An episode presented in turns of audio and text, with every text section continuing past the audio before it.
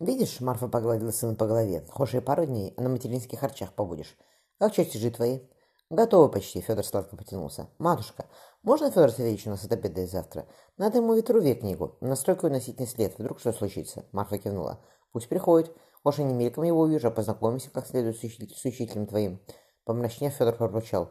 И чего уезжать не надо? Я бы вместо школы лучше у Федора Савельевича остался. Или в Лондоне куда на стройку нанялся. Зачем мне латынь? Какой от нее толк сейчас? Ежели ты потом в университет хочешь пойти, спокойно ответила мать. Латынь надо знать. Учение еще никому не мешало. Как бы женщины университета принимали, я бы сама пошла, хочешь и сейчас. Она улыбнулась. Математикой занимаюсь с тобой, и тебе хорошо от всего, и мне тоже. Но в Болонии Алифбаду ты еще больше узнаешь. В Италию я бы, в Италию я бы хотел отправиться, задумчиво сказал Федор. Но все равно, я, батюшке, как он при смерти был, обещал тебе о тебе заботиться. А теперь, выходит, обещание не, не сдержу. Нехорошо себе получается. Да что со мной случится? Отмахнулась Марфа. Ты лучше подумай, что Федосия в Англию поедет. Хочешь, на короле за ней присмотрит, но то люди чужие, а ты брат.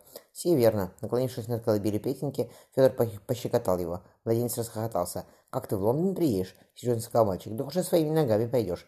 Я тебя, Петька, не узнаю. Он поднял брата. Матушка, как он на отца-то похож. Верно сие. Марфа нежно приняла сына. Глаза у него, как у Воронцовых. У Марии нашей тоже такие лазоревые. А я неловко спросил Федор. Я на своего отца похож? Не помню я его. На Селима? Марфа дала Петеньке грудь. Да, Федя, похож ты на него. Кстати, у вас одна, глаза голубые. Волосы твоего отца тоже рыжие были. Что ты высокий такой, да Гаселим был таков, и батюшка мой покойный Федор Васильевич. Давай, сейчас он поест. Марфа кивнула на Петеньку.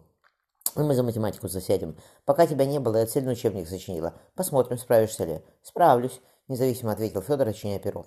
Вас на стройке, небось, так не кормят, Федор Савельевич. Марфа налила ему добавки. И пост еще, ну и постное можно вкусно готовить. На стройке Марфа Федоровна золочи улыбнулся. Харчи казенные.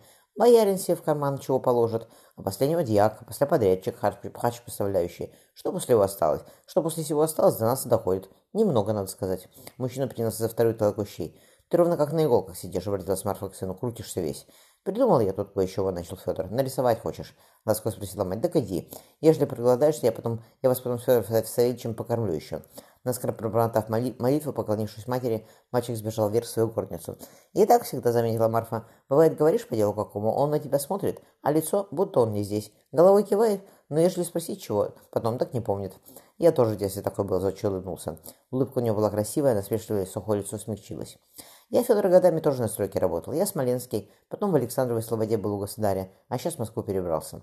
А как белый город закончите, что далее, поинтересовалась Марфа.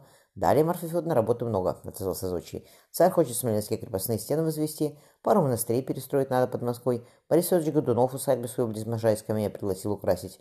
Жаль, что Федор ваш уезжает. Лучше помощника у меня не было, а годов через пять он, он и сам строить сможет. Шестнадцать лет, ахнула Марфа. Серые глаза Зодчего посерьезнее. Дар у вашего сына Марфедна великий. Хорошо, что мы его на срок потерять разрешили. Неслыханно сие для сына Боярского. Впрочем, он у нас Воронцов, Федор. У нас просто все без чинов. Как не разрешить, вздохнула Марфа. Он в три года мосты строил и башни. Уезжает он, Федор Савельевич, так вы сами говорили, что у итальянцев учились. Федор школу закончит и университет отправится в Италию. На Москву-то не вернется уже. Конь внимательно посмотрел на Марфу. Федор говорит, что вы математикой с ним занимаетесь. У него с расчетами бойко, все, он мне тоже большой помощник. Марфа махнула слугам, чтобы убрали со стола. «Да, я учебник целый составила за него, для, для него. Сейчас он решает, пока отпустили вы его домой. Если бы я попросил для сроки считать кое-что». Зодчий взглянул на Марфу. «С математикой у меня Федора хорошо, а остальные только складывать и отнимать умеют, это на пальцах. На площади надо подсчитывать, углы. А ежели я, а сын ваш съесть, делаем, так работа замедляется. Чего не хотелось бы. Только платить мы много не сможем. Да и ничего не надо. Марфа решительно поднялась. В деньгах, благодарение Господу, она перекрестилась. У меня нужды нет, а помочь такому делу, как ваша, честь для меня. Федя мне принесет расчет такой вам. Федя мне принесет расчет такой вам понадобится. Когда он? А когда, может, Марфа Федоровна, вы мне разрешите? Зодчи был много выше его. Ее. Марфа кивнула. Приходите, Федор Савельевич. Я вам всегда рада. Прислушавшись, она нежно сказала. Сыночек мой Маша проснулся. Пора покормить его. Я к Фее тогда поднимусь, сказал след конь. Вдохнув запах летних цветов, он смешливо прошептал. Как я сюда расчеты принесу, сие мне неведомо. Впрочем, хочу мучиться и буду. Сегодня никто не запретит. Федор Савельевич, мальчик свесил рыжую голову вниз. Я чертеж нашел, как вам нужен. Иду, спасибо, отозвался Зодчий. Взглянув напоследок в сторону женских горниц, он улыбнулся своим мыслям.